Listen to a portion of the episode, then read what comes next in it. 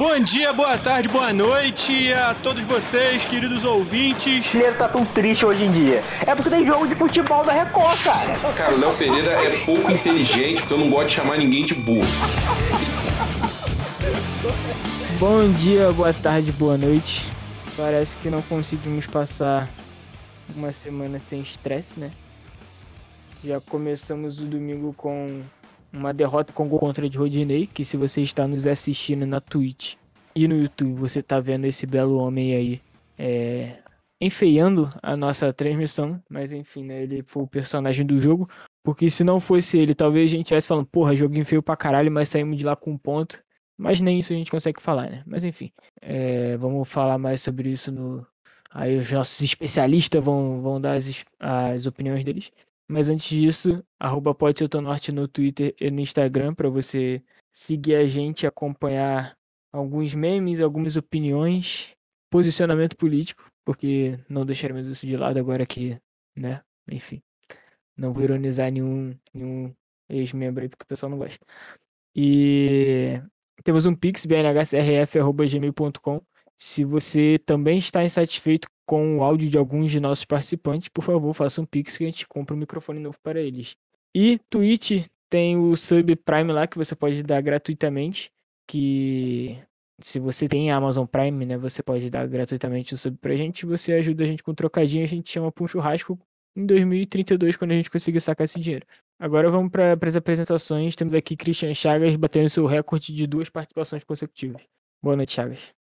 Boa noite. Eu acho que não, que não foi agora que eu bati o recorde, não. Acho que já tem uma de, de duas vezes.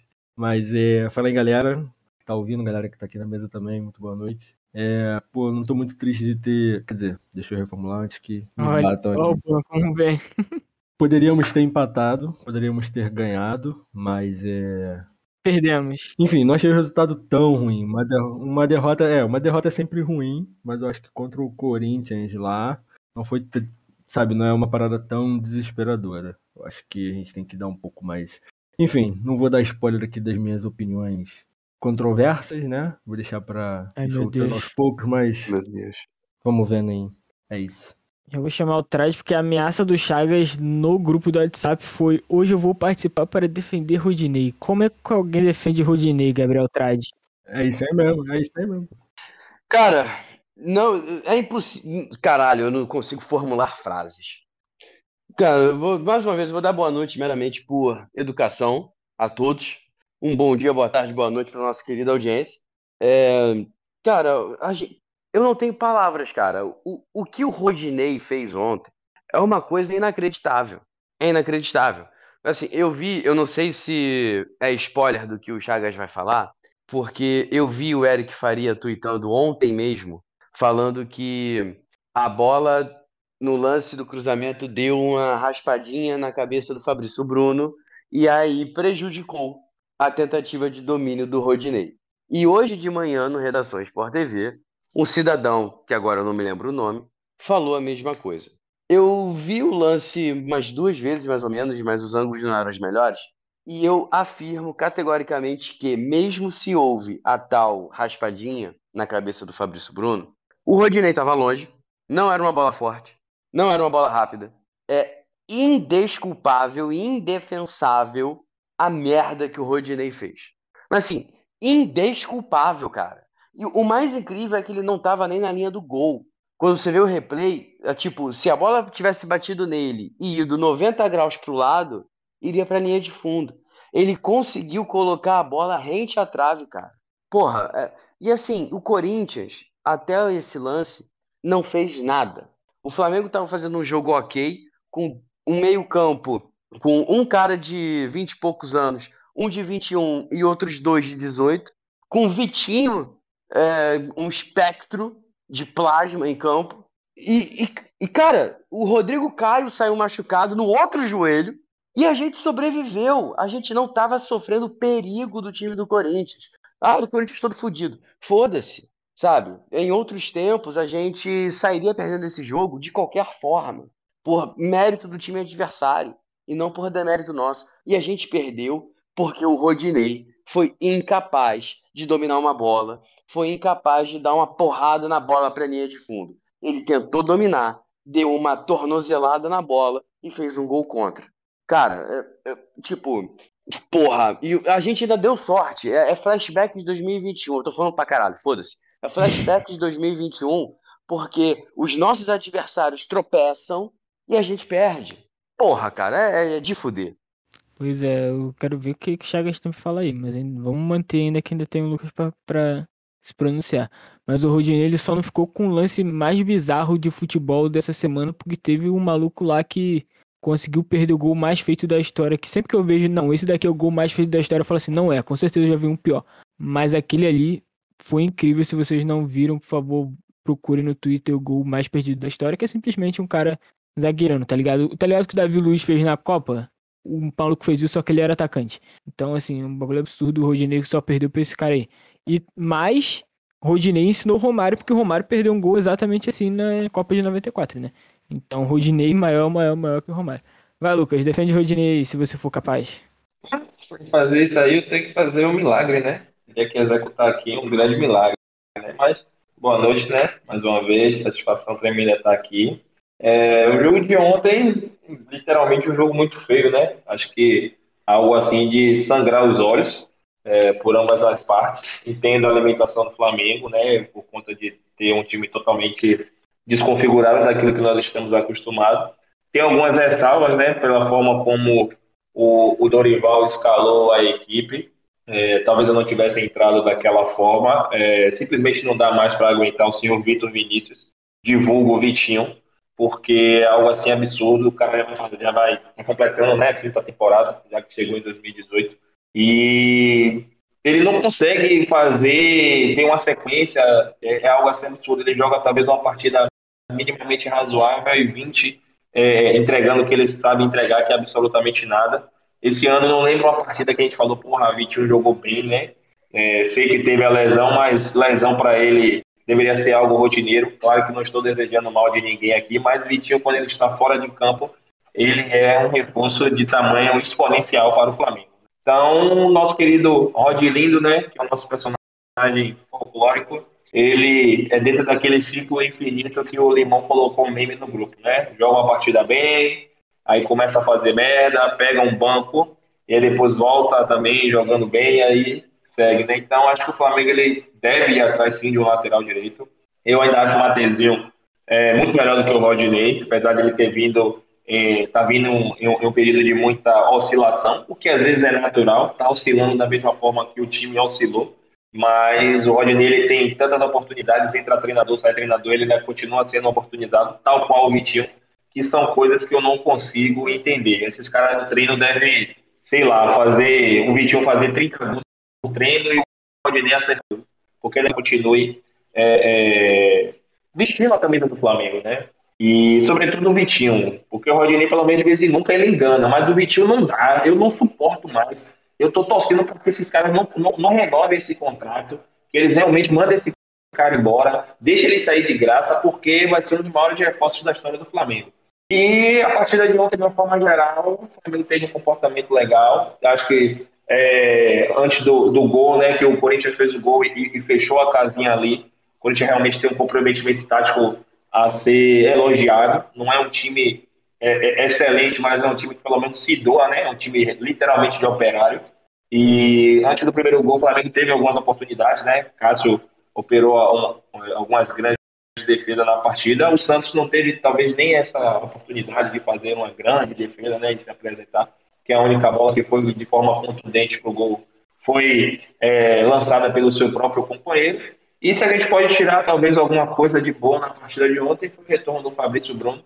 Gostei da partida dele, né? Bem seguro ali, com algumas transições. Espero que ele, ele consiga ganhar uma sequência e confesso também que eu estou querendo entender qual vai ser a proposta do Dorival Júnior, né? Porque eu, é, no jogo como de ontem, ele entrar na casa do Corinthians, é, é um jogo é, literalmente significativo também. Ele entra com dois garotos de 18 anos, não menosprezando a idade dos meninos, mas talvez o Matheus França não, não tivesse a capacidade de entrar ali para fazer a função da qual ele foi escalado. Né? Então, é, é, é, quero entender o porquê dele estar também preterindo o Marinho dessa forma. Porque na partida contra o Santos, o Marinho ele fez um jogo relativamente bom. Ele deu, criou oportunidades e tal. Na partida contra o, o, o Tolima, ele não foi oportunizado, ok. Mas, na minha visão, no jogo de ontem, talvez ele pudesse entrar com o Marinho para fazer um calor ali pelo lado, pelo lado esquerdo da defesa dos caras, né? Ainda mais em cima de um Fábio Santos que já tem uma idade relativamente significativa. Né? Mas no mais a gente vai discutindo aí e, e tendo determinadas projeções para as próximas rodadas. Então, vamos pro próximo jogo, rodada final, porque vocês já falaram pra caralho. Não, mentira. Calma.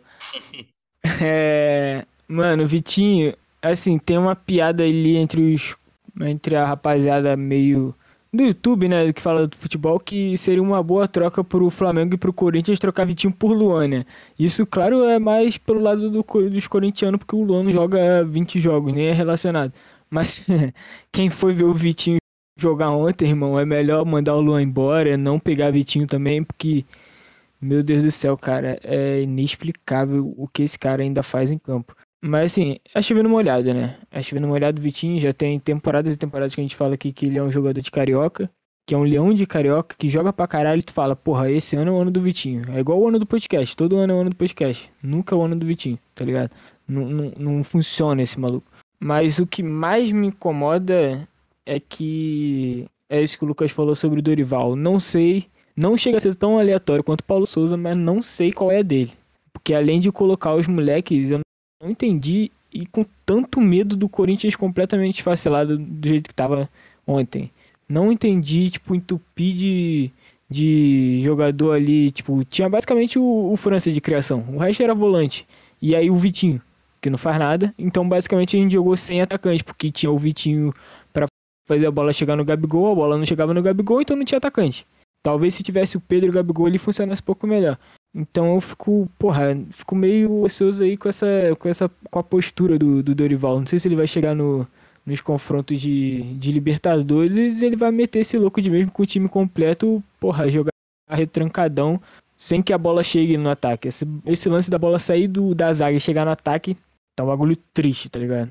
Mas eu gostei também do Fabrício Bruno, jogou muito, muita bola. Mas agora é, tá aberto aí pra debate. O que vocês acham dessa, dessa questão do Dorival aí de, de formatação do, do, do time mesmo, né? Mesmo com os desfalques. Cara, eu achei muito. Eu achei que ele popou um pouco demais, sabe? Acho que não precisava. É, ele, ele pouparia mais ainda, né? Se o Arão não tivesse sido vendido, porque o Thiago Maia seria banco e quem jogaria seria o Arão. Eu não curti, eu não curti porque eu achei que mudou demais e meio que é, abriu muito a mão do campeonato, cara abriu muito a mão do campeonato e muito cedo, sabe?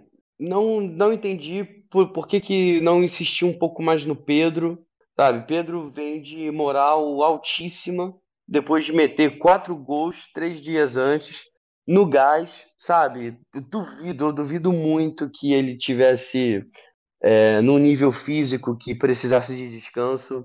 É, duvido que. Tipo, quer dizer, era mais o Pedro mesmo, na verdade, porque é, é injustificável colocar o Vitinho para jogar.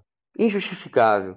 É, não sei também se foi a melhor escolha ter colocado o Matheus França, porque, porra, um moleque de 18 anos que basicamente nunca iniciou um jogo no profissional já vai pegar um Corinthians com 44 mil pessoas em São Paulo falar, eu acho que o, o, o Pedro foi opção técnica. Que é um absurdo falar isso depois dele fazer quatro gols, mas eu acho que foi só pra não bancar o, o Gabigol e dar sequência pro Vitinho, mas segue aí. Porra, cara. Assim, dar sequência pro Vitinho não é, cara. Assim, o, o, o Lucas fala que é, o Lázaro é o único 13 que, que não dá esperança pro Brasil, mas assim, eu ainda tô preferindo ele ao Vitinho, cara. Assim, é, é, é a lógica Rodinei Mateuzinho. Sabe? Bota o cara que tá no banco pra eu ter raiva de um cara diferente, porque o outro já me desgastou demais. O Lázaro é assim. E tipo, o. Caralho, cara, eu já até me perdi mais. Eu já não sei mais o que falar, que eu tô frustradíssimo com, com o resultado de ontem. Porque, na pior das hipóteses, era um 0 a 0 entre aspas, fácil e sem, sem susto. Sabe? É uma coisa assim que você acha que é aceitável. Porra, os outros, os outros tropeçaram e a gente perdeu a chance de encostar, mas pelo menos a gente não perdeu. Pelo menos a gente foi com 80% do time reserva e segurou um 0 a 0 fora de casa com 44 mil pessoas jogando contra. Mas não, sabe? O um, um imbecil da lateral direita colocou tudo a perder e aí a gente já não, não tinha mais como correr atrás do prejuízo. E quando conseguiu correr atrás do prejuízo, o Cássio salvou e o Pedro não viu o Lázaro sozinho de cara pro gol com o Cássio fora do gol, porque era pelo menos a chance de empatar. O que incomoda às vezes é que o Flamengo ele, ele construiu um time para poder, né, na, na teoria, para poder brigar em todas as frentes. E o que a gente está vendo é na 16 rodada do Brasileirão, os caras abdicando do Campeonato Brasileiro, pô. Porque é, eu sei que quarta-feira a gente tem um jogo importantíssimo contra o Atlético Mineiro, mas uma coisa não anula a outra. O Flamengo já tem em, em, em 16 partidas sete derrotas. Sete derrotas. E derrotas assim de, contra adversários que é, é, é, é inaceitável. É, é, por exemplo, um jogo contra o Fortaleza dentro de casa, e ali foi um absurdo. Perder para esse Botafogo também lá em Brasília, outro absurdo. Todas essas derrotas, inclusive com um mandante. Agora sim, o Flamengo vai pegar uma sequência agora que, claro, com todo respeito aos outros times, né, é sequência para, no mínimo, fazer é, a sequência do final do turno, né, sem contar com o Atlético Goianiense na, no, no início do retorno, para fazer os nove pontos. Porque são times que estão brigando lá na parte de baixo da tabela. É Juventude, Curitiba, se eu não me engano, Havaí. Me, me corrija se eu estiver errado. Mas é, é, a situação que eu tenho é de que o Flamengo ele vai tropeçar em um desses, desses, desses é, times aí. A, a sensação que, que, o torcedor tem hoje é de que, por mais que o Flamengo ele coloque 1 a 0 a sensação que a gente tem é que o Flamengo está muito mais próximo de tomar o gol do empate do que necessariamente ampliar o placar. Então, é, é, eu sei que o Dorival ele deu uma renovada no gás, eu acho que isso aí, é, é um ambiente, né, internamente, eu acho que está alguma coisa melhor, mas fazendo uma analogia com a própria chegada do Renato Gaúcho, o ambiente momentaneamente melhorou e depois, quando ele começou a implantar as ideias do que ele entendia como futebol, foi aquela merda que a gente viu. E eu estou literalmente muito preocupado de que quando o Dorival começa realmente a implantar o que ele pensa de futebol, a realidade se torna a mesma. Porque eu, já estou imaginando um jogo contra o Corinthians é, pela Libertadores, ele entrando com, com com o time totalmente desconfigurado, com medo do Corinthians é, é, fazer o resultado.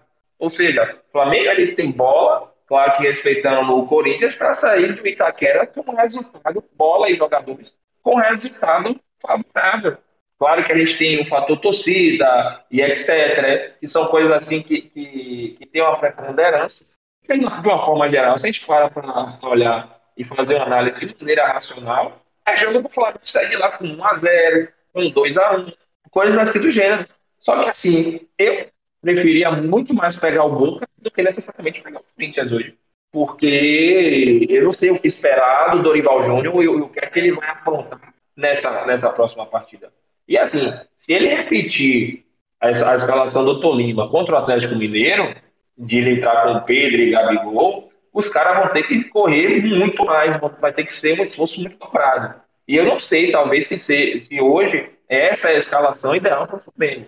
Pode ser que dê certo, pode, mas ah, em contrapartida, jogar contra um time que talvez ofereça um pouquinho mais de, de é, adversidade né, no, tempo defensivo, pode ser que o Flamengo se, se tenha algum, algum tipo de dificuldade.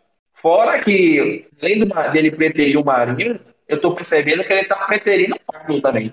Ontem, quando o Rodrigo Caio se machucou, eu imaginei que ele ia colocar o Pablo. Ele colocou o Gustavo Henrique. Não fez uma partida ruim, mas você não traz um cara como o Pablo para ele se tornar a quinta opção na sua zaga. Então ele, ele tem que começar a, a colocar é, é, a mente dele no lugar, começar a ver algumas coisas, porque do jeito que está, a tendência não é melhor. Mas a cada vez que o Marinho entra em campo, ele justifica também ser preterido, né? Isso daí, sejamos honestos. Mas assim, tipo, o Marinho ontem, né, entrou em um determinado momento do jogo que estava muito mais pro abafa do que necessariamente uma construção de jogada, né? É aquele momento que você bota o cara para ver se, se sai alguma coisa. Outra partida aqui, como eu falei, né, ele não fez uma super partida contra o Santos, não estou falando isso. Mas ele foi um jogador que minimamente é, apresentou futebol aceitável. Por exemplo, como eu falei, ele forçou o cartão amarelo do adversário, ele construiu a jogada ali no primeiro gol junto com o Everton Ribeiro, deu opções, se doou, marcou. Mas como é que a gente vai esperar alguma coisa de um atleta que ele sempre entra depois dos 30 do segundo tempo e muitas vezes com um placar adverso, né? Porque com, quando o placar está favorável, não bota o cara, que foi o caso de quarta-feira. Por mais que o Matheus França tenha entrado, feito o gol, porra, bota time no jogo desse aí, porque ganhar a bola, não, velho. Esse sabe o cara do que ele pode fazer, ele é um cara limitado cognitivamente, concordo plenamente, mas alguma coisa ali fez com que ele tivesse é, se deleito na América. O, Flamengo contratou ele pelo que ele fez no Santos. Ele é um jogador minimamente perigoso quando no, jogava no Santos. Né? Era sempre um calor muito grande quando o Marinho jogava ali em cima do Felipe Luiz. Então, o Dorival tem que, tem que conseguir administrar isso também. E daqui a pouco eu, tô, eu quero perceber o que, o que ele vai fazer quando o Vidal chegar. Vai tirar o João Gomes quando o Cebolinha chegar também. Então, acho que talvez é, é, o, o jogo de ontem me fez cair na realidade de que a gente pode ter uma Ferrari, que é um time, mas no, no comando do carro tá um condutor como eu, que não sou um piloto de corrida. Ou seja, a gente tem um carro que você pode é, é, extrair o máximo e o cara que você for não saber conduzir direito vai achar que está dirigindo Fusca. Complicado. Pô, eu acho que o, o Dorival ainda não, não definiu muito bem uma estratégia, porque cada, cada jogo que passa ele faz uma, uma modificação diferente. Tudo bem, todo mundo faz modificação diferente, mas você não consegue entender tipo, o que, que ele pensa, sabe? Qual é a lógica dele. Vocês falarem, por exemplo, do, do Pedro não ter sido titular nesse, nesse jogo. É óbvio, pô, era pro cara ter entrado e ter jogado os 90 minutos aí, só se, pô, cansado, eventualmente já estivesse ganhando. Enfim, era pro Pedro ser titular. Então, isso é uma coisa que, que eu percebo, porque, por exemplo, outros treinadores, mesmo que a gente não gostasse, enfim, tem, tem vários, vários exemplos aí de treinadores que faziam alterações que a gente não gostava. Mas mesmo que a gente não gostasse, o cara fazia sempre a mesma coisa. Então você via um, uma estratégia. Só que no Dorival, eu, porra, sei lá, eu não consigo entender o que, que, que, passa na mente dele ainda. Tudo bem, tipo, ganhamos de 7 a 1 do, do Tolima, show de bola. Não sei se porque, porque o Tolima era bem fraco, né? Tava jogando contra os amadores lá, né? Ou se realmente o cara tá trabalhando. Vai ficar sempre nessa, nessa questão, o tempo dirá. E, e, mas assim, a gente não consegue perceber uma estratégia, saca?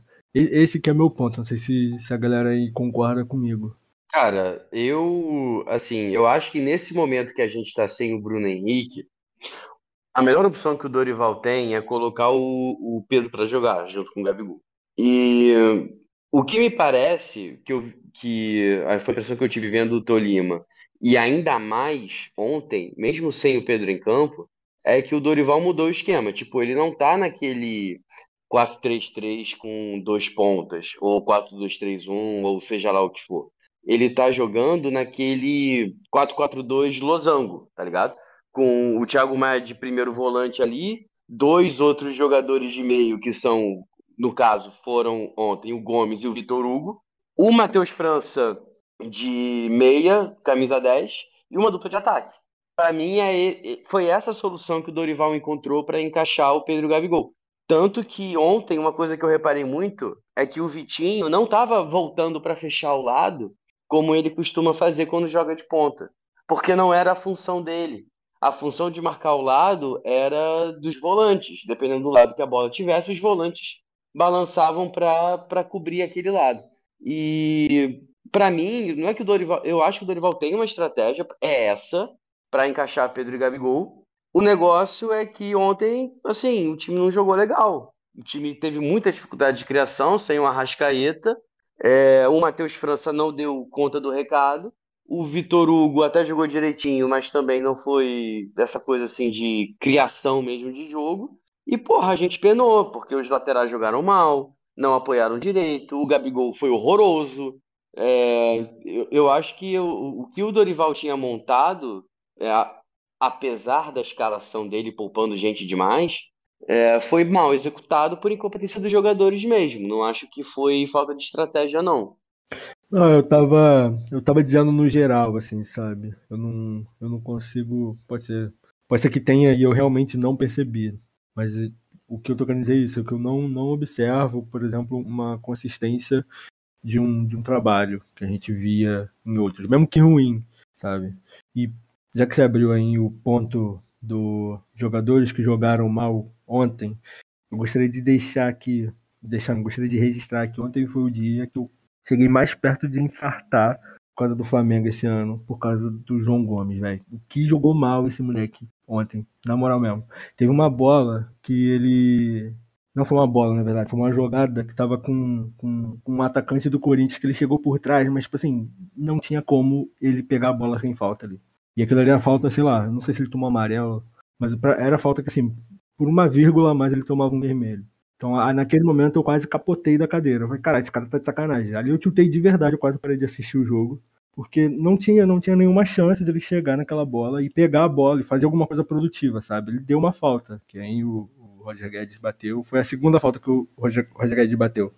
No canto, no lado esquerdo dele, na ponta esquerda dele. Eu lembro dessa. Eu acho que o, que o João Gomes ele chega um momento do jogo que as coisas estão dando meio errado, ele dá uma desandada realmente. Mas para você tentar passar pano pro Rodinei e criticar o João Gomes é difícil. Não, eu não vou. Ó, pera aí. Então a gente vai falar do Rodinei? Pera aí, deixa eu, deixa eu chamar o Hélio aí que acabou de chegar pra ele dar boa noite aí pro pessoal. Fala aí, rapaz. Fala aí, cara, beleza? Cara, eu vim só trazer aqui tranquilidade e paz aqui no coração de todo mundo. Titio Dodô tem um plano, tá? Então, assim, é, tá bem claro aí, cara, que o Flamengo esse ano vai cagar pro brasileiro. Vai, literalmente vai ser essa, essa mexida aí. Ontem mesmo foi uma derrota calculada aí. Tava claro que o Flamengo dificilmente ia buscar ganhar esse jogo aí com um time tão mexido, entendeu? E o empate aí foi, foi seria o, o, justo, porém o nosso querido Rodinei é, garantiu aí os três pontos para o Corinthians e é o, é o, o grande problema de ter esse tipo de jogadores, né, cara? Vitinho, Rodinei, Léo Pereira, antigamente o René, o próprio Arão aí, que a gente não tem certeza se vai embora ou não. São caras que você sabe que você vai ter no elenco e ele vai te tirar pontos, cara. Então ele, ele já vem no pacote lá. Quando você contrata, vem com a contraindicação lá que ele vai tirar pontos em um jogo ou outro. Mas eu, eu tô bem confortável, cara, em entender que o Flamengo esse ano não tem a menor condição, pelo menos enquanto não tiver todos os reforços. Aí o Flamengo não tem condição de disputar as três competições. E o Flamengo não vai conseguir é, jogar esse brasileiro de igual para igual com, com, o restante da galera. É, então, tá bem claro aí que o Flamengo vai focar nas Copas, tá bem claro que o, que o Dorival aí vai dar vai dar um gás maior no time para essa questão das Copas também. É, e eu acho, hein, acho que o Mengão esse ano vai levar uma Libertadores aí. Não sei se a Copa do Brasil, acho que passa do Galo agora, Zico. mas eu acho que a Liberta a gente vai levar, hein. Pode falar de Rodinei se vocês quiserem. Eu vou ali e já volto, beleza? Fica à vontade aí. Vai falar do Rodinei. Defenda o Rodinei aí, Charles. Pô, mano, eu acho injusto crucificar o cara por causa dessa jogada. É, esse que é meu ponto. Assim como eu, eu achei injustiça crucificar o crucificar o Neneca por causa daquele lance lá com, com do São Paulo lá, que ele tentou dar uma caneta no, no, no moleque do São Paulo, tomou gol. Eu acho injusto, sabe? Tipo, o Neneca, por exemplo, teve uma, uma, uma partida aí contra o, contra o Fluminense que ele agarrou pra cacete. E, sabe, eu acho que a gente acaba. Também que o Rodinei também é velho, né? já não é, não é garoto igual o Rodney, mas eu acho que a gente atrapalha muito a carreira dos caras por causa dessas crucificações que a gente, que a gente faz. Novamente, o Rodney é velho, o Rodney não é um bom jogador, a gente sabe disso, não tô aqui para dizer isso também. Só que eu acho que, pô, o que aconteceu com ele acontece, cara. É, é um erro de jogo, sabe? Mas, mas a questão que eu acho que o ponto também que o Hélio ele quis trazer é que o fato de você ter determinados jogadores no elenco faz com que você, em determinado momento, tenha que escalá-los e o fato de você escalá-los, sabe que em algum determinado momento ele vai entregar a paçoca. E diríamos que o caminho do Neneca e o nome dele são similares em determinadas proporções, porque existem determinadas partidas que eles jogam parecendo atletas de seleção, mas tem outras partidas que parecem jogador de várzea. Ou seja, a partida de Neneca contra o Fluminense foi uma partidaça. A gente não está entrando nesse mérito. Mas quantas partidas também é, é, ele entregou essa paçoca, né? Quantos jogos ele foi, o Flamengo deixou de marcar três pontos por conta de uma atuação ruim dele? Uma não, várias atuações ruins dele. e da mesma forma o, o Rodney. Então, é, por exemplo, aquela partida mesmo com o Ceará, que a gente empatou, que ele tomou aquele gol do Nino Paraíba no final, surda. E, e, e, o fato é que você perder dois pontos ali, dois pontos aqui, faz com que em determinado momento todo o planejamento do, do, do clube ele venha por água abaixo. Hoje mesmo, a, essa questão do Rodinei fez com que a gente perdesse talvez um ponto valioso, já que os times que estão lá na frente também deixaram de pontuar, né, é, deixaram de ganhar suas partidas. Pontuaram e não, não, não, mantiveram uma distância muito grande. E querendo ou não, a gente perdeu um time que está bem lá na frente, né? Por mais que o Corinthians esteja é, jogando futebol pífio, a gente sabe que o Corinthians não foi um time de jogar bonito. E nessa brincadeira de jogar feio, marcando três pontos, é que eles vão construindo esse saldo para no final ser campeão. O time de 2017, campeão brasileiro, apresentou no futebol mais terríveis que eu já vi na minha vida, mas passou o primeiro turno todo invicto aquele Corinthians de Carinho. Só perdeu na primeira rodada do retorno, jogando lá no, no, no Itaquera. E foi campeão brasileiro justamente pela campanha que construiu ao longo do primeiro turno. Vencia por 1x0, um 2x1 com gol no final. E é isso, às vezes, que esses atletas impedem ou de marcar os três pontos, entregando a paçoca em determinado momento na partida que o Flamengo está vencendo, ou de marcar até mesmo um ponto que foi o cara do Rodney. Então, o, processo de recuperação do Flamengo, ele passa também pela exclusão de determinados atletas que nós sabemos que hoje eles não vão conseguir agregar de forma permanente elenco. Vitinho, Rodinei, tudo eu deixaria aí, eu não, não mandaria o O Arão hoje também já, já, já não tem mais clima, Diego Ribas também, são atletas que já entregaram o que tinha que entregar. Alguns deles, para manter até o status de ídolo, é melhor que consigam encerrar sua passagem e a gente consiga lembrar da idolatria e das partidas boas que eles fizeram ao longo da trajetória, do que necessariamente colocá-los ainda em campo a ponto de que essa imagem de idolatria venha a ser. Eu acho que o ponto é mais ou menos isso.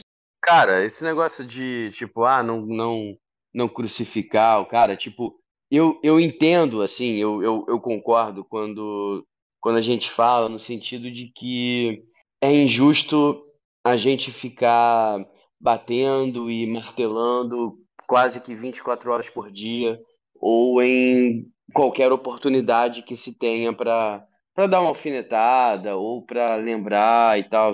Isso eu, eu concordo. Eu acho que tipo chega um momento que, porra, começa a passar do tom. Eu não acho, no caso, assim, obviamente, a gente só está falando do jogo agora. Então, é, é o nosso momento mesmo de, de desabafar, de criticar quem tem que ser criticado, essas coisas todas. Eu pensaria diferente se, por exemplo, nós estivéssemos no, no caso, como alguns jornalistas fazem, de ter mais de um programa ou mais de uma mídia ao longo do dia ou ao longo dos dias e em todo momento, em toda participação, ficar martelando aquele ponto, sabe? Tipo, é, em todo programa que você participar, você dá um jeito de falar mal do Rodinei porque ele fez o gol contra, entendeu? Isso daí eu concordo. Eu acho que aí já é crucificar demais, já é passar do ponto do que é o justo e é o correto. Agora, fora isso, cara, eu acho que assim, cara fez merda, sabe? O cara fez uma merda que é, que é injustificável. E ele. É, e 100% da derrota é culpa dele. E ele é profissional, esse é, esse é o ofício dele, e tem que saber lidar com esse tipo de coisa. Sabe? Se você é responsável direto por uma derrota do, do teu time, você vai ser amassado. Não tem, não tem outra consequência para isso. Qualquer outra consequência disso é passar a mão na cabeça é prejudicial pro cara e para todo mundo e para todo o resto. É, cara, eu, eu também acho que a culpa não é dele, não, tá? É, a culpa é minha de torcer para que esse dia não seja o dia ruim do Rodinei e, e acreditar que vai sempre acontecer isso. Porque, assim, é, o cara não tem capacidade intelectual de ser um lateral defensor. Ele tem 50% do negócio, ele apoia, ele pode jogar como um ponta mas sempre que você depender do Rodinei defensivamente, é a mesma coisa que você pedir intensidade do Vitinho. Não vai existir, cara. Então, assim, não é nem questão de crucificar. É querer pedir algo que o cara não tem capacidade de entregar para você. Então é, não, não tem muito para onde ir. Errado sou eu aí que estou de fato torcendo para que esse cara faça algo que ele não é capaz de me entregar. Pois é. Pô, concordo. Eu concordo que ele é um jogador ruim, concordo que, pô, tem que estar tá na hora de sair já e tal. Só, eu só não concordo de, pô, como o Trade falou, ficar, ficar nessa de, ai, Rodinei. Pô, é claro, pô, botou o cara lá, você tá errado por causa disso. Mas agora, o, o, o, Lucas falou aí do, do, do Neneca, por exemplo, que às vezes erra e tal, já perdeu muito ponto por causa dele. A gente já também já tomou muito gol por causa do Diego Alves e a gente não levanta esse, esse ponto, tá ligado? Não, assim, não querendo aqui também crucificar o Diego Alves ou querer salvar o Neneca de, de todos os erros que ele teve. Não, só tô dizendo que às vezes a gente meio que tem essa, essa balança desigual, tá ligado? Às vezes a gente julga mais uns do que os outros. Eu acho que erros é bagulho que acontece. Sim, concordo que, pô, 100% da, da. Sei não. 80% da derrota foi por culpa do Rodinei. Claro, foi ele que errou, o fatual foi dele. Só que, pô, mano, o time não tava bem, o time não tava jogando bem. O Corinthians não tava dando. Não tava dando. É, não tava oferecendo risco? Não tava, mas o time não tava bem, essa que é a real. Porque a gente sempre busca um culpado, tá ligado? Pra botar aqui na roda e a gente, pô, bora malhar o Rodinei. Saca? Ele é ruim, pô. Ele é ruim, ele é ruim, não tem novidade nisso. Concordo. Só que eu não, eu não concordo de ficar nessa, de ah, Rodinei é ruim. Legal, Rodinei é ruim, e aí? O que, que vem depois? Isso eu acho que você tá certo, Thiago, porque como o Flamengo estava jogando mal, e de fato estava jogando mal, e cada vez mais estava atraindo o Corinthians, é, aí é o efeito contrário do Tolima. Contra o Tolima, o Flamengo estava atacando e o Rodinei, você consegue explorar o que o Rodinei tem de melhor, que ofensivamente. Quando você começa a ser muito atacado, e você tem o Rodinei como cara defensivo, é, é, entra nesse limbo, não é que é o culpa do cara, mas ele não vai ter essa capacidade de marcar antes do gol, do, do gol contra, ele dá mole, ele dá mole pro cara que cruza, numa, o cara passa por ele numa facilidade absurda. Mas é isso, cara, não é, é igual você jogar aberto e querer que o Gustavo Henrique vá correr atrás dos caras. Ele não tem essa capacidade. É, é igual você querer sair jogando muitas vezes e deixar o Pablo sozinho para sair jogando ali que o cara vai, vai dar uma panguada, cara. Então, é, é, é eu, eu, acho que esse é um ponto que o, que o Dorival ainda consegue fazer bem. É, nos jogos, principalmente que ele tem a maior parte do time. É, ele consegue não expor tanto esses jogadores que têm capacidade mais problemáticas em determinadas situações. Então, o Léo Pereira não fica tão exposto, o Rodinei você consegue explorar a parte, a parte ofensiva dele, mas é, em jogos que você bota porra, um time muito misto, você tá jogando mal, tá tomando pressão, esses caras vão te entregar pontos, vão, vão entregar os pontos, não tem jeito. É caminho natural aí.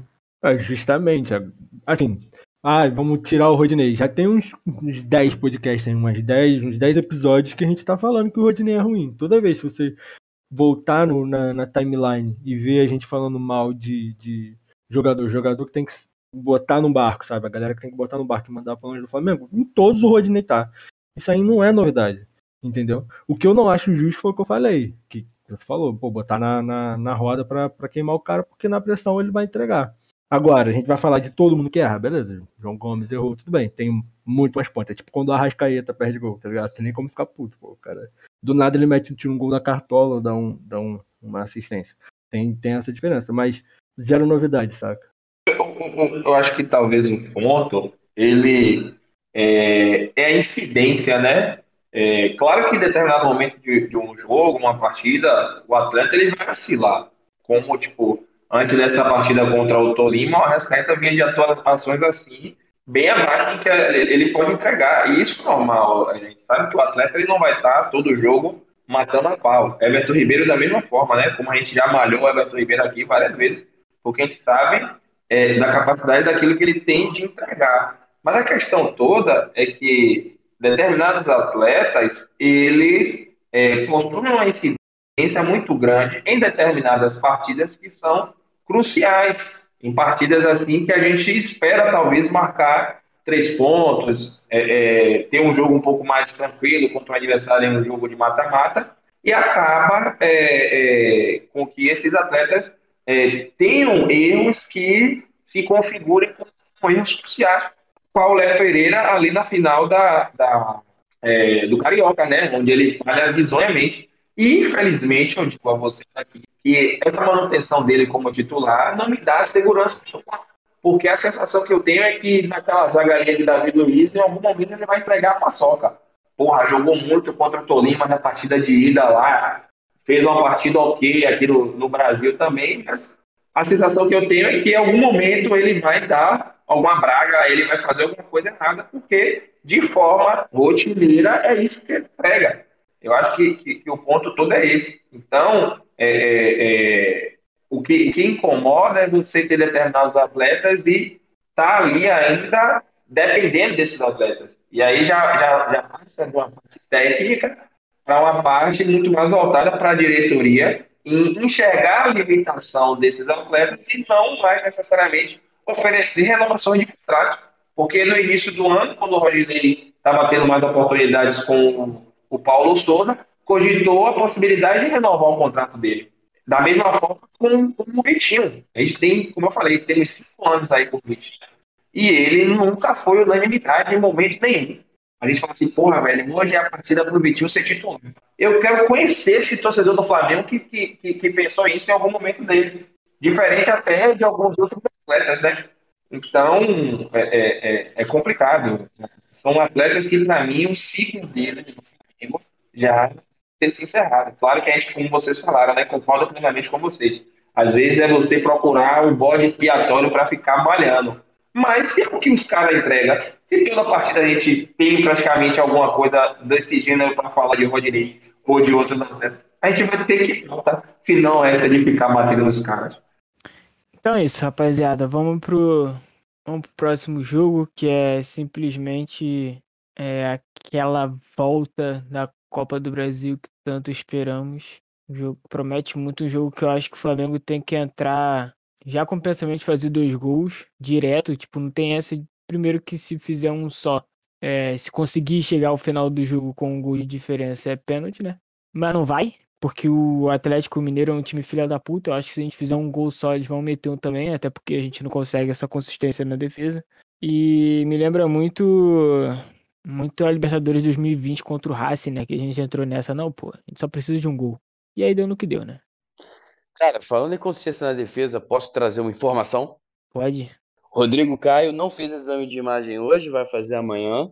Não sei porquê. O Flamengo era para pegar qualquer clínica de imagem e fazer a porra do exame, mas vai fazer só amanhã. É, obviamente, não vai jogar quarta-feira. E os médicos, a princípio, pensam que pode ser um problema no menisco do joelho esquerdo, mas como o Rodrigo Caio relata que ele ouviu, sentiu um estalo no joelho quando foi fazer o movimento, uh, há o receio de que possa ser um problema de ligamento cruzado anterior. Muito bom, então. Por outro lado, parece que a Rascaeta volta, né? Pelo menos isso. Pelo amor de Deus, dá uma injeção de anti-inflamatório nele, porra. Não vai jogar por dor nas costas? Tá de sacanagem. É, não. O maluco tá com, porra, escoliose, cara, de carregar o time nas costas. Porra, tá parecendo eu, caralho. Mas é isso, é Flamengo e Atlético Mineiro, precisando fazer dois gols para ficar tranquilo, precisando, se puder fazer 5, 8, 23, melhor ainda. Mas enfim, vamos nessa aí, né, de conseguir só o necessário. Tem a treta ali do, do que o Hulk falou que o Daronco falou com eles em tom de ameaça, e aí, claro, o Atlético já se manifestou, e aí pela primeira vez eu vi o Flamengo demonstrando aí certa preocupação com essas, com essas falações do Atlético, né? Mandou um recado lá pedindo para ter um árbitro FIFA no jogo, só que o que não me conforta muito é que o árbitro de FIFA de Copa do Mundo é o Wilton Pereira Sampaio e Rafael Claus, né? Caralho. Então, eu não sei o que, que, pariu. que, que seria, o que, que poderia ser pior. não, não tenho. Não sei se eu prefiro o Flamengo quieto ou o Flamengo reivindicando alguma coisa. Pois é. Caralho, Wilton Pereira Sampaio, o inimigo da bola. Caralho, cara, a gente tá E saiu uma estatística aí que ele, ele apitou as últimas três eliminações do Flamengo na Copa do Brasil. Só isso. Tem essa coincidência ainda. Tudo bem, tudo bem que depois de eu ter defendido o Odinei, isso que eu vou falar agora não vai ter muito valor, mas eu, eu não tenho tanto problema com o Wilton, não. Eu só acho que ele é muito. conversa demais, tá ligado? Só acho que ele é muito de ficar trocando ideia e isso me estressa um pouco. Ele, Se ele, tiver num dia do, de um critério ok dele, de um critério consistente, é. e o Gabigol não ficasse jogando, é um jogo que dá bom. Mas de resto. É, ele para muito o jogo, isso me estressa um pouco nesse. Rafael Claus. Cara, isso é horrível, o cara. Claus esquece. Ele não deixa o jogo rolar. Causa esquece. É, ele é, muito, ele é muito de bola parada, sabe? Ele valoriza muito as paradas. É só isso que me estressa nele. Exato. Mas a, a arbitragem de quem brasileira. precisa acelerar o jogo pra ganhar. Sim, Ou seja, sim. a gente. Sim, mas assim, a arbitragem brasileira é tão ruim, vide o, o, o juiz de domingo aí, pelo amor de Deus, né? Acabou, né? Nossa. Não, Então, aquele, a- aque- o jeito que ele apitou o final do jogo me pegou muito, mano. Eu tava tranquilão, o Rodinei meteu um gol contra, eu tava tranquilo. Quando ele come- comemorou, basicamente, né? Ele apitou vibrando junto com a torcida do Corinthians, eu fiquei assim, mano, não é possível que o cara não tenha nem a vergonha, tipo, a decência de se controlar. E ele deu 6 minutos de acréscimo e até, claro que porra, faltava 20 segundos, mas, porra, foda-se, você deu 6 minutos, É. você tem que dar até os 51, ele terminou com 50 e 40 e poucos, né? Não, e ele deu seis minutos onde ele deveria ter dado uns 10, né? Ainda tem esse detalhe.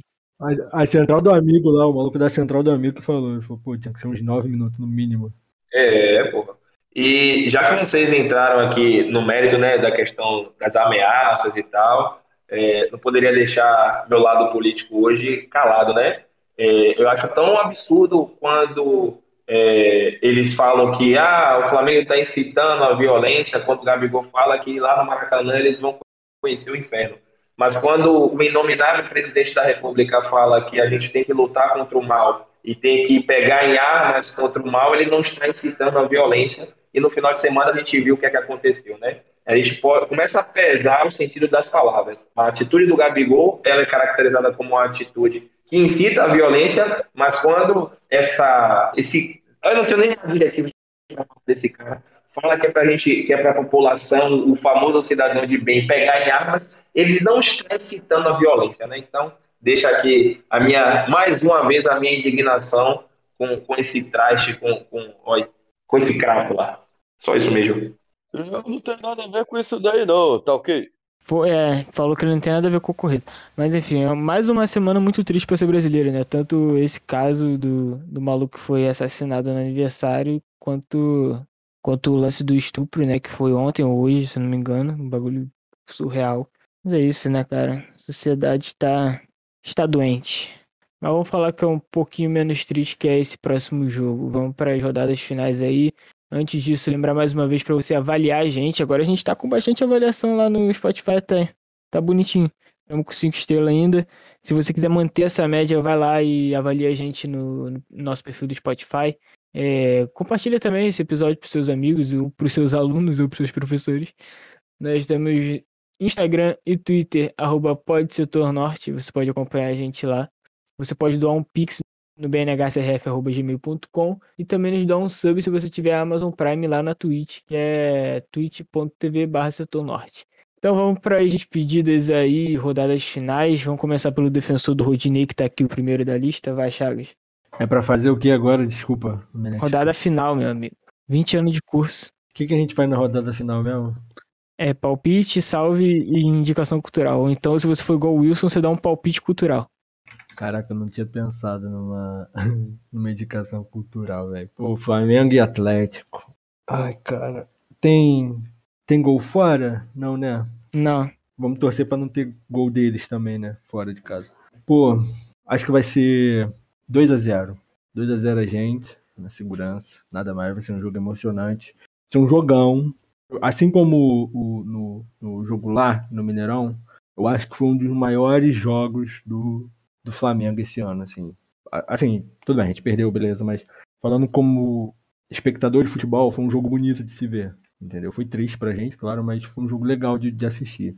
Então eu acho que vai ser mais um jogão, principalmente agora que tá valendo, tipo, de verdade, são os 90 minutos finais, então acho que vai ser, vai ser um jogo muito legal. 2 a 0 a gente passa aí, tranquilo. É, minha indicação cultural é um cantor chamado Fela Kuti. F-E-L-A espaço K-U-T-I. Fela Kuti. É, acho que ele é nigeriano. Ele toca um jazz. Pô, é muito maneiro, muito gostosinho. Um amigo do trabalho me indicou. Um abraço pro William. É, pô, muito bom de ouvir enquanto está trabalhando, enquanto está lendo, sei lá. É legal que as músicas são grandes, aí a música vai evoluindo, é um jazz com uma pegada mais dessa cultura, né? Não, não vou dizer africano, dizer nigeriano, mas que a galera entendeu, né? Essa coisa mais de tambores, enfim. Fica aí a, a indicação, quem curte música, quem curte um jazzinho, Fela Kuti. E é isso, um abraço aí para todos vocês e um abraço pro Daniel Limão. Estamos sentindo falta dele aqui hoje. É, vai ser um jogo que a gente vai pegar um Atlético Mineiro que não perde desde aquele 5x3 pro Fluminense, né? Tipo, não tá em, al- em grande fase, mas vem numa sequência de invencibilidade. É, tranquilo, eu acho que não vai ser, não. Mas enfim, né? Vamos aí pra na, na positividade, vou botar um 3 a 0 Protocolar, como diria Luiz Deméritos Boquinha. 3 a 0 tranquilo, protocolar. É, o meu salve também vai pro Daniel Limão, né? Que pagou um, um, um mês meu de combo Disney Plus, Star Plus. Muito obrigado, Daniel Limão. Você é muito amigo. Estou realmente feliz usufruindo deste serviço. E a minha indicação cultural vai ser o álbum Mercury do Imagine Dragons Act 1 and 2, que saiu nessa semana.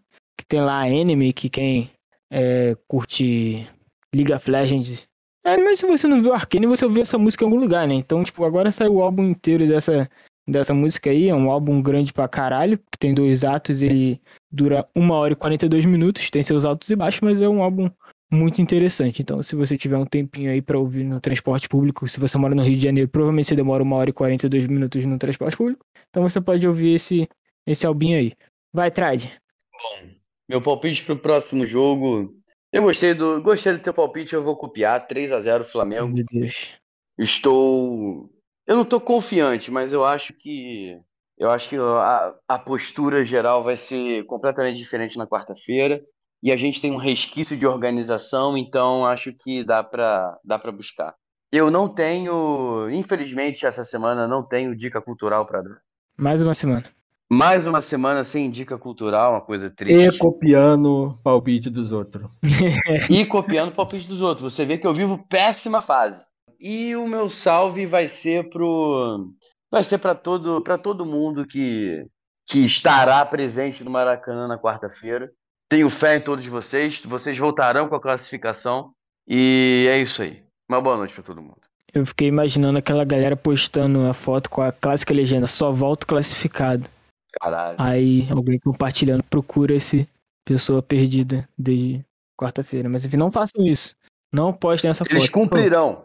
Não, Eles não, cumprirão. não postem essa legenda. Guardem pra você esse, essa, esse lance de buscar a classificação. Lucas, por favor, despeça-se. Quiser mandar salve pros alunos aí do ginásio também, fica à vontade. Porra, rapaz, você leu minha mente, viu? Caramba, você leu minha mente, literalmente. É, primeiro, a fala do Trade, né? Ele disse que tá em péssima fase, então acho que eu vou te chamar agora de Rodinei. Aí, Eu aí fe- tu me Não, porra, não, me pô. ofende não, caralho. Ainda é uma fase, ainda é uma fase, pô. Chama maluco de ruim a vida toda. Caralho, mané. Pesado. Foi mal, foi mal, foi mal.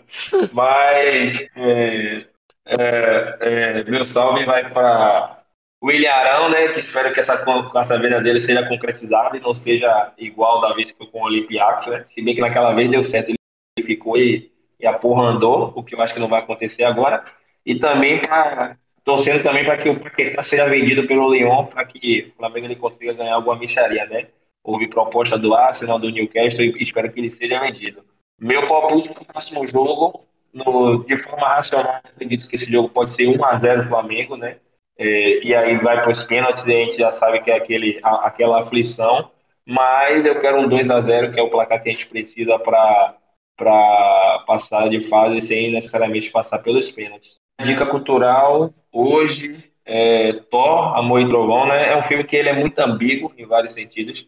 Eu não sei se eu amo ou se eu odeio, porque ele tem partes que o roteiro ele simplesmente caga para o telespectador, né? Ele fala determinadas coisas assim que, porra, tá querendo que eu sou um bestarado, né? E em contrapartida também tem momentos que são excelentes, muito bom mesmo, faz algumas reflexões, então vale a pena, né? É um filme de cinema, dá para assistir no cinema. E no mais, espero que na quinta-feira ou na, quarta mesmo de noite a gente possa gravar um podcast aqui sobre uma vitória. E tamo junto, valeu, até a próxima. É isso. Então vamos pro Hélio, setor norte aqui mostrando que sim, os últimos serão os últimos. Então você foi o último a chegar, você vai ser o último a se despedir. Justíssimo, meu amigo, justíssimo. Cara, só, só fazer uma pontuação aí do Thor, que tem dois bodes lá que são sensacionais no filme. E pra quem ficar até o final aí, uma das cenas pós-créditos é explicando que os bodes são histéricos aí porque eles ficaram assim logo depois de uma atuação do Rodinei, tá ligado? Pô, eu achei que ele ia dar um spoiler ao vivo, mano. Caraca. É, cara, eu gostei dos palpites que vocês deram aí. Eu vou dobrar. Eu acho que é Flamengo 6 a 0 no, no Atlético. Pronto. Caralho! É, na quarta. Três do, Rod... três do Rodinei, não. Aí eu peguei pesado aqui, mas três do Pedrão e três do Gabigol. O Flamengo vai destruir, irmão. Eu não tenho a, a mínima dúvida de que a gente vai passar, a torcida vai dar um show. E, apesar de ter aquele árbitro ridículo lá que picota o jogo inteiro, vai ser, vai ser show do Mengão aí, quarta-feira.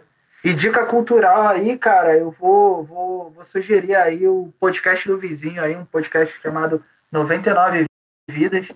Tô passando muito tempo na estrada aí, cara, e tô, tô viajando aí nos podcasts aí que a gente tem. E esse 99 Vidas é um bem legal aí para falar um pouquinho de cultura pop, falar um pouquinho sobre videogame, falar um pouquinho sobre nostalgia.